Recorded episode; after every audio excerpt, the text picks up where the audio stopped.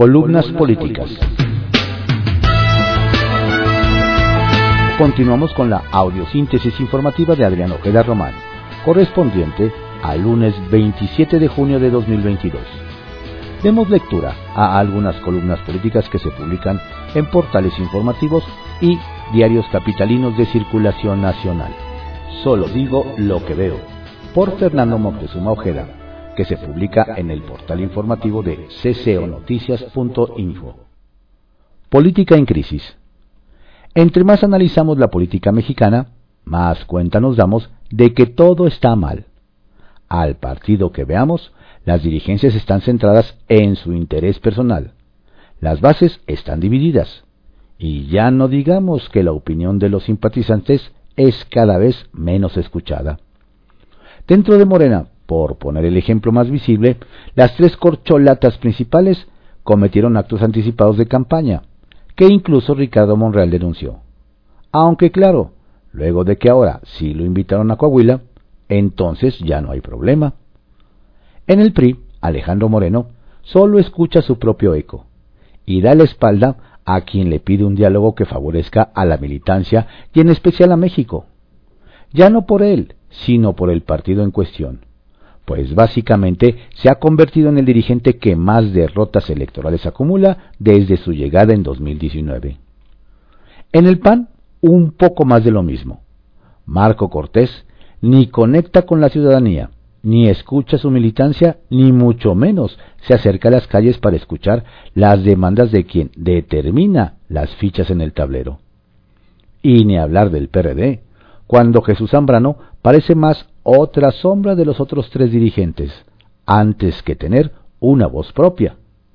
Lo que sí reconozco que me sorprendió, querido lector, fue cuando anunció hace un par de semanas que el Sol Azteca estaba preparado para ir por su propia vía en el Estado de México en las próximas elecciones. Incluso Dante Delgado ya tendría que pulir las cerraduras de su caballeriza, pero más bien se le ve muy platicador con cierto zacatecano en los pasillos del Senado de la República, y eso por obvias razones no le agrada a, su de por sí incómoda militancia. Por supuesto que nada está escrito en piedra, pero sí es notorio la manera en que los partidos sufren de severas convulsiones internas por carecer de un proyecto, una ideología, una estrategia y una narrativa clara, pues ya no basta con lo que han ofrecido hasta ahora.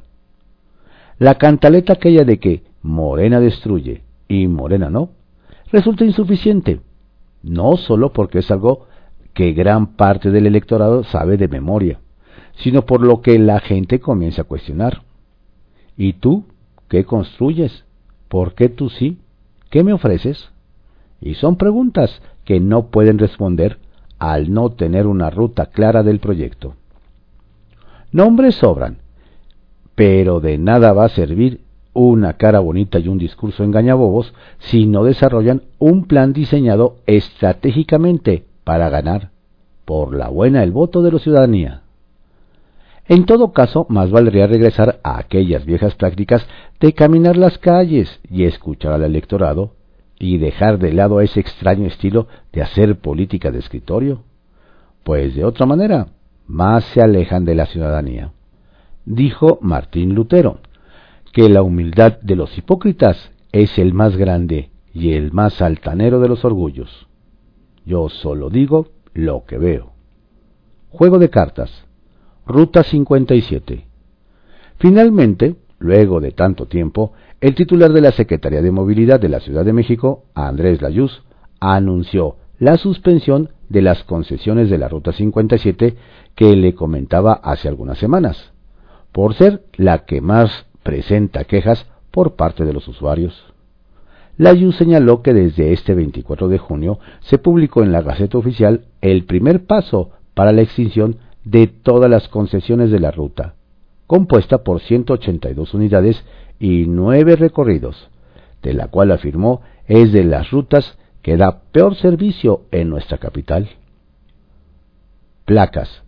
Un pendiente que aún pesa en el escritorio del mismo secretario de Movilidad es el de las placas de vehículos particulares, que siguen sin haber en distintas zonas de la capital y que tiene a decenas de automovilistas detenidos por no poder utilizar su propio coche, a fin de evitar multas. Aquí seguiremos dándole cuenta al respecto. Línea 12. Hace más de un año que colapsó el tramo de la línea dorada del metro, y hasta ahora seguimos en las mismas, a pesar del que, el presidente Andrés Manuel López Obrador empeñó su palabra, pues ya vimos que no vale nada. Postdata, a juicio de la memoria. Pregunta sin ofensa, por Karina Aguilar, que se publica en el periódico 24 horas. Lo suyo son las campañas. ¿Y el gobierno? Dicen que las promesas no empobrecen y tras 12 años de hacer campaña, Andrés Manuel López Obrador se sacó la lotería al ganar la presidencia de la República. Pero parece que no sabe qué hacer con el premio mayor.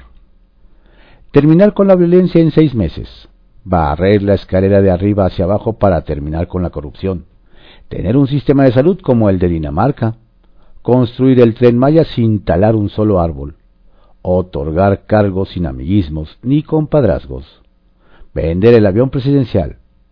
Son algunas de las promesas de campaña que el presidente no ha logrado cumplir a tres años y medio de su administración. Y como no ha podido gobernar, el primer mandatario decidió seguir haciendo lo que mejor le sale, campaña. Ahora, y con el fin de seguir distrayendo a los mexicanos de lo verdaderamente importante como combatir el crimen organizado, garantizar el abasto de medicamentos, atacar la corrupción entre los integrantes de su gabinete, decidió adelantar casi tres años su sucesión y con ello seguir promoviéndose, pero ahora bajo el amparo de otros. Sin importar que al interior del movimiento que él mismo formó haya iniciado una batalla que podría convertirse en una cruenta guerra, López Obrador decidió destapar a sus posibles sucesores, Claudia Sheinbaum, Marcelo Ebrard y Adán Augusto López. Son sus alfiles, quienes, distrayéndose de sus responsabilidades, han iniciado sus campañas rumbo a la presidencia de la República. Con el aval del presidente, los tres servidores públicos han dedicado tiempo de su trabajo a hacer proselitismo. La jefa de gobierno de la Ciudad de México, Claudia Sheinbaum, ha pedido en más de una ocasión que se le descuente el día por haber faltado a su trabajo para asistir a eventos proselitistas en otros estados del país, como si una mandataria descansara de gobernar. El secretario de Relaciones Exteriores, Marcelo Ebrard, también ha ocupado su tiempo libre para hacer campaña y acudir a diversos estados del país y eventos donde le vitorian al grito de presidente. Pero sin duda, el que lleva más ventaja en estas campañas adelantadas es el secretario de Gobernación Adán Augusto López, quien, aprovechando su calidad de encargado de los asuntos internos, viaja por todo el país para reunirse con gobernadores y diversos sectores de la sociedad. Incluso ya hasta chistes hace en cada estado al que viaja. Los favoritos del presidente aseguran que no violan la ley y que al acudir a eventos proselitistas y de partido lo hacen en su tiempo libre. ¿Acaso los gobernadores y secretarios de Estado tienen tiempo libre? Por doce años López Obrador no tuvo un encargo o un trabajo y se dedicó a hacer campaña para su promoción, lo que, entre otras cosas, lo llevó a la presidencia por lo que hoy aplica la experiencia adquirida, pero en sus campañas. ¿Quién pregunta sin ofensa? Y hablando de campañas, ¿logrará Xochil Gálvez convencer al Partido Acción Nacional que es la mejor preparada para gobernar la Ciudad de México? Sin rodeos, por Diego Fernández de Ceballos, que se publica en el periódico Milenio. Todo linchamiento es criminal y cobarde.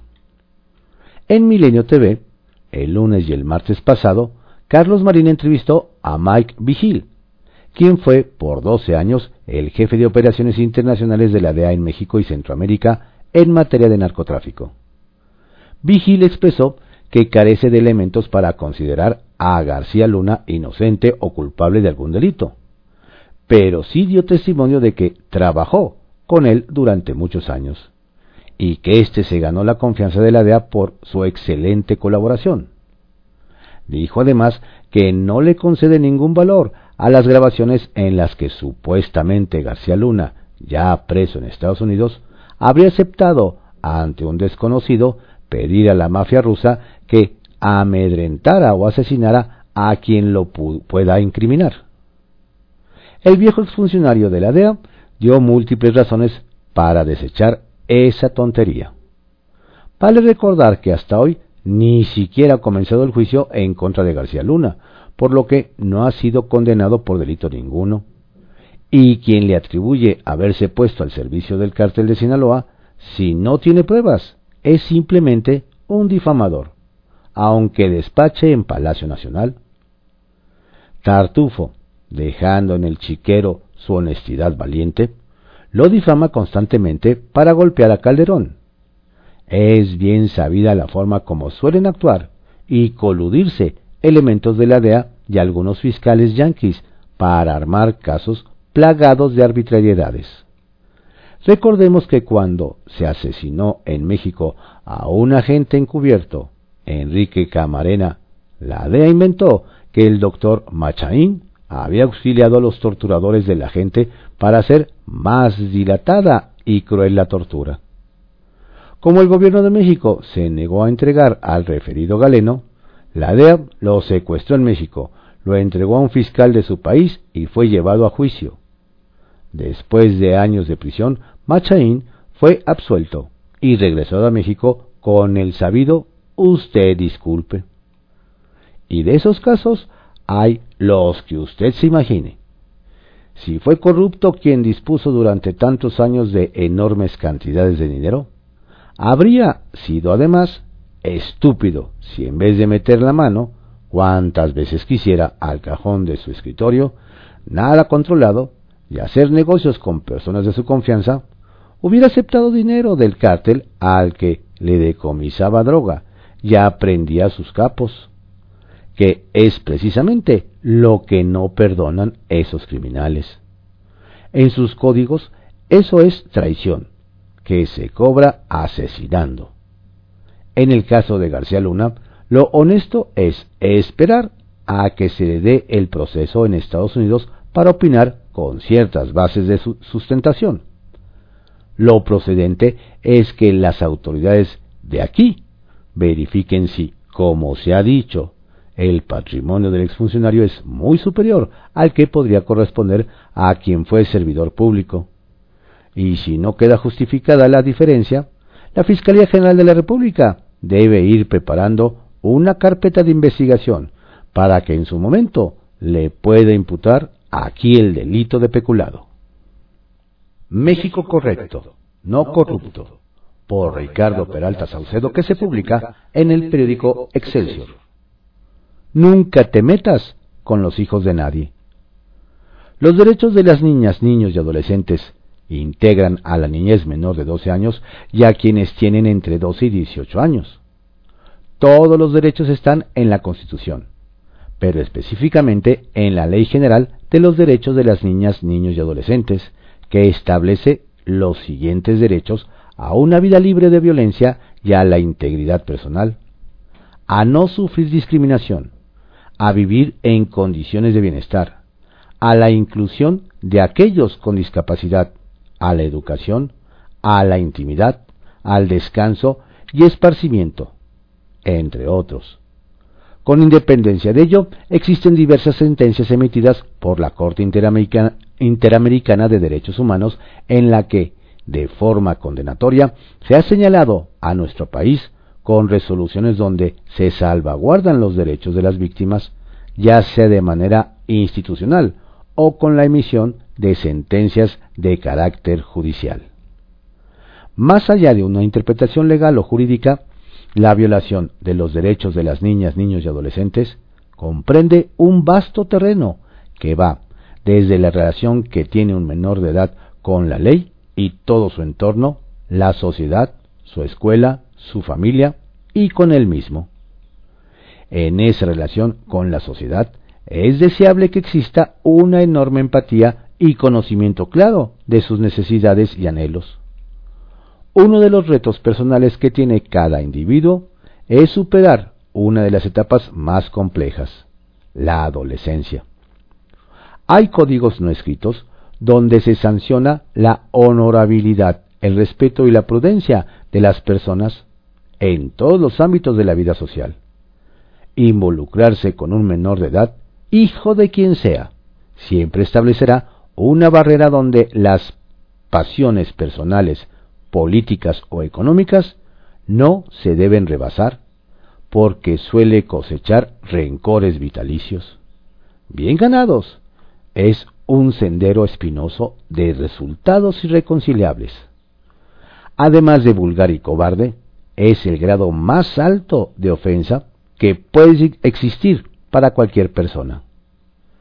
En estos días, donde la política se utiliza a través de las redes sociales, donde se organizan mini guerras de odio, se evidencia la incapacidad crítica y se promueve el amargo odio, simplemente por pensar diferente, por no tener el poder, han caído en lo más bajo que un ser humano puede concebir. Los que han proferido insultos para Jesús Ernesto, hijo del presidente Andrés Manuel López Obrador y de su esposa Beatriz Gutiérrez Müller, les caracteriza su prepotencia y su profunda cobardía. Ninguno sostendría de frente alguna ofensa, calumnio o mentira. Son tan enanos que se escudan tras un teclado, un micrófono o un teléfono inteligente. Los códigos referidos se deben enaltecer y perpetuar, reeducar a los que no tienen ninguna formación estructural. Este nivel de descomposición nunca debe normalizarse en ningún tipo de comunidad. Nuestra capacidad de aprender es el motor para mejorar como sociedad. Ciertas acciones que se realizan en el anonimato muestran el nivel de maldad y barbarie. Esas pasiones violentas pervierten la cotidianidad. Es una excitación semejante al sicariato, donde por cualquier dádiva se quita la vida a otra persona. Se tiene que recuperar la razón, esa responsabilidad de saber que la emisión de una idea deja un legado. Debemos luchar contra los personajes inhumanos, inquisidores, hombres sin piedad. Son los adoradores del holocausto, típico del fascismo y sus seguidores. En las juventudes hitlerianas existía la idea de formar jóvenes orgullosos de su país, de su raza y leales al Führer. Una de las doctrinas era fomentar el racismo y la agresividad. El método era promover la unión por el odio a un enemigo, es decir, a los judíos, a, los homosexuales, entre otros. Las enormes matanzas étnicas cultivan odio. La yihad es otra forma de fanatismo donde la satanización de los adversarios justifica cualquier acción. Recordemos las matanzas de Yugoslavia y Ruanda, en donde los casos los predicadores vociferan odio para aglutinar la identidad nacional. Mucho hay que construir para evitar condiciones que pongan en riesgo a las jóvenes generaciones de nuestro país ya han pasado por muchos retos, entre ellos una pandemia que limitó su libertad y desarrollo. Necesitamos continuar con la sana transformación de la naturaleza humana. No amamos al hombre por lo que es, sino por lo que puede ser. Jean-Paul Sartre. Capital Político, por Adrián Rueda, que se publica en el periódico Excelsior. Monreal y Marcelo pintan para fosfos. A estas alturas del partido, es claro que tanto Ricardo Monreal como Marcelo Ebrard trabajan ya en una alternativa fuera de Morena. Y que Dante Delgado da por hecho que ambos políticos se vestirán de fosfos en Movimiento Ciudadano. Basta analizar un poco las últimas declaraciones de estos tres personajes para entender por dónde irá la jugada del líder del Senado y del canciller, que mantienen desde hace años una buena relación política con el líder naranja. Apenas había sido maltratado en la reunión del Corcholatas del Acuerdo Tentoluca, Monreal advirtió que no se dé por muerta la oposición y que el MC iría en alianza con el PAN, PRI y PRD en 2024. Días después reculó, pues dijo que había hablado con Dante. La semana pasada, el senador advirtió que si no lo tomaban en cuenta, nada tendría que hacer ahí. También aseguró que Morena no iba a jugar limpio con Ebrard y lo dejarían fuera de la candidatura. El Zacatecano fue atacado en redes sociales, donde igual le, recriminaron haber acusado al gobernador veracruzano Cuitlao García de haber tenido peso a José Manuel del Río Virgen, acusándolo sin pruebas de asesinato hasta que un tribunal lo absolvió. Quien salió a defender a Monreal fue Dante, que al mismo tiempo elogió a Del Río Virgen, secretario técnico de la Jocopo en el Senado, lo cual muchos tomaron como un predestape para la gubernatura de ese estado. Por su parte, Marcelo ha pedido más de una vez piso parejo en Morena para las corcholatas, pues ve favoritismo hacia Claudio Sheinbaum y Adán Augusto López, quienes utilizan las amplias estructuras del gobierno capitalino y de la CEGOP, respectivamente en su favor. El canciller no está dispuesto a dejar pasar su última oportunidad de ser presidente y sabe que no lo será por la 4T. Por su parte, Monreal entiende que en Morena no tiene espacio, por lo que ya habla con otros partidos, no solo con MC. Ambos tienen una sólida carrera política y han sido fundamentales en las andanzas de Andrés Manuel López Obrador, por lo que no están dispuestos a ceder la candidatura a personajes como Adán Augusto o Claudia, que no son de su peso. En una reciente entrevista para el canal del Congreso de la Ciudad de México, el canciller insistió en el piso parejo y dijo que solo participaría en la encuesta de Morena si es abierta como la de 2011, entre él y López Obrador, con tres empresas, entre ellas una externa. Advirtió que si no procesa bien la candidatura, Morena se podría fraccionar y perder todo, incluso la capital del país, lo cual sería un golpe muy doloroso para ellos. Las apuestas son que ambos personajes dejarán el partido y con ello harán un boquete a la 4T. Serán cartas de MC para negociar con la oposición o de plano irse en alianza con el verde ecologista y quizá el PRI. Solo esperan el momento adecuado para salir como víctimas y no como traidores, pues el timing es vital en la política. Centavitos. Pésimo fin de semana tuvo Claudia en la capital del país, luego de ser abuchada el sábado en el Ángel de la Independencia por integrantes de la diversidad sexual a cuya marcha iba a dar el banderazo. La jefa de gobierno llegó tarde, nada más dos horas, por lo que recibió reclamos. Parece que en la defensa de las minorías la funcionaria trae la mira chueca. Y a todo esto, ¿qué ha pasado con Rafael Gómez Cruz, su secretario de Desarrollo Urbano acusado de abuso sexual? ¿Sigue de vacaciones?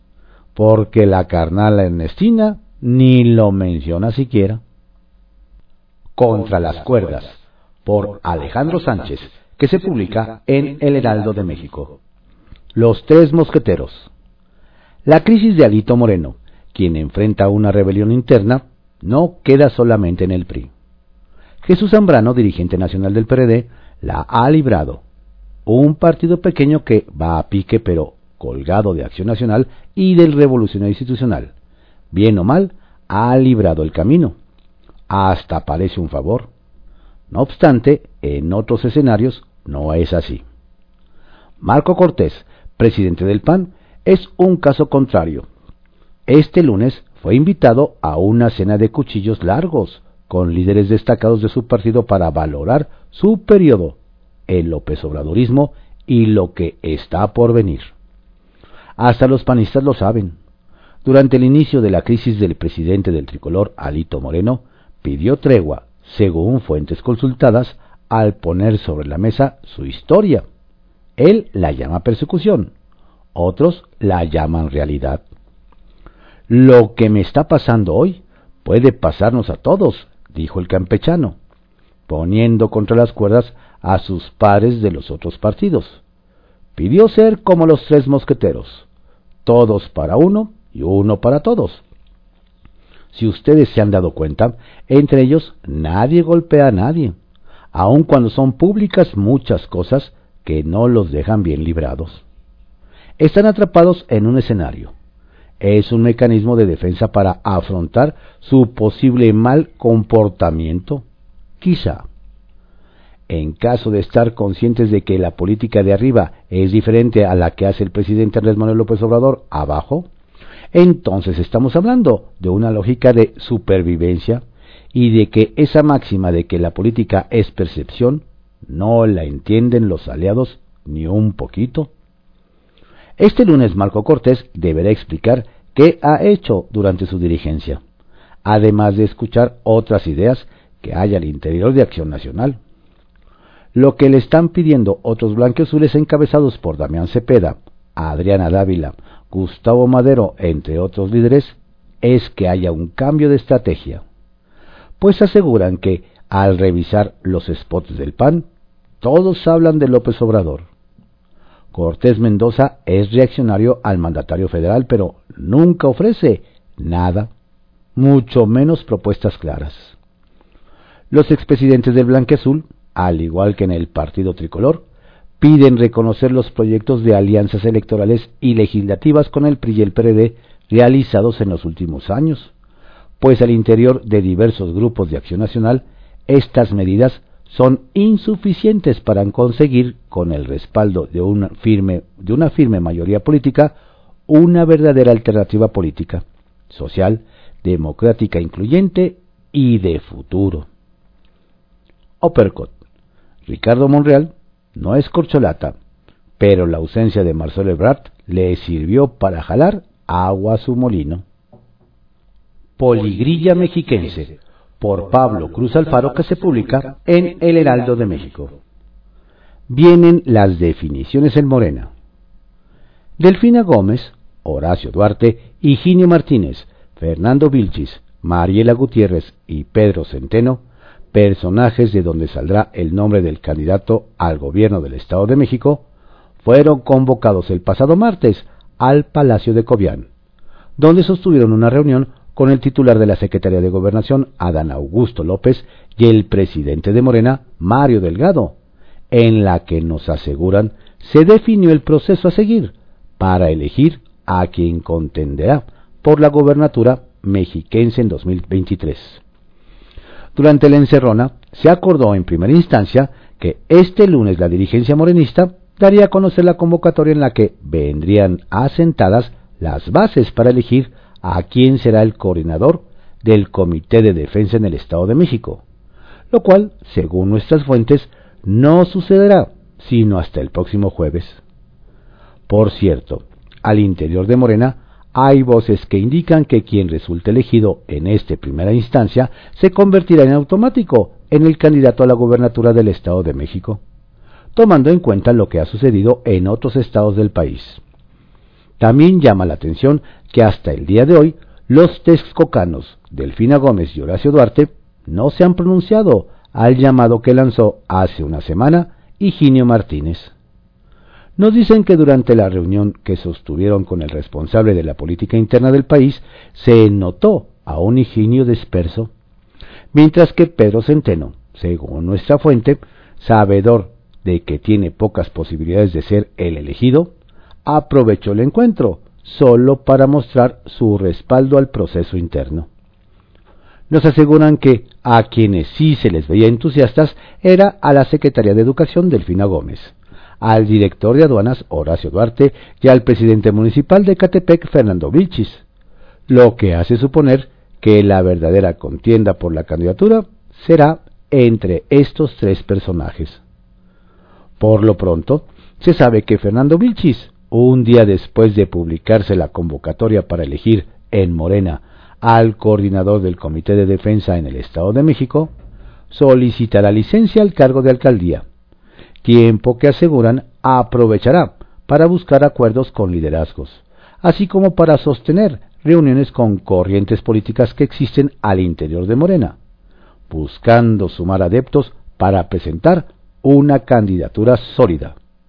Al tiempo. El dato. Diputados mexiquenses mantienen a raya a su par el priista Guillermo Zamacona Orquiza, debido a que les ha llegado información de que conversaciones de WhatsApp con este personaje han aparecido misteriosamente en otros frentes. Aún hay más. La de hoy. El fin de semana aparecieron en diversas vías del, Edomex espectaculares con la imagen de Eric Sevilla, presidente del PRI mexiquense, y otros donde aparece la secretaria de Desarrollo Social Alejandra del Moral. Con esto, los priistas empezarán a tener mayor presencia en las calles con mira a las elecciones del próximo año. Hasta la próxima.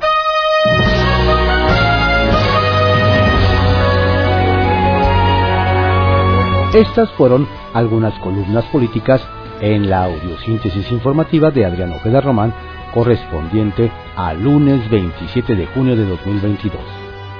Tenga usted un excelente día, cuídese mucho, no baje la guardia. Saludos cordiales de su servidor, Adrián Ojeda Castillo.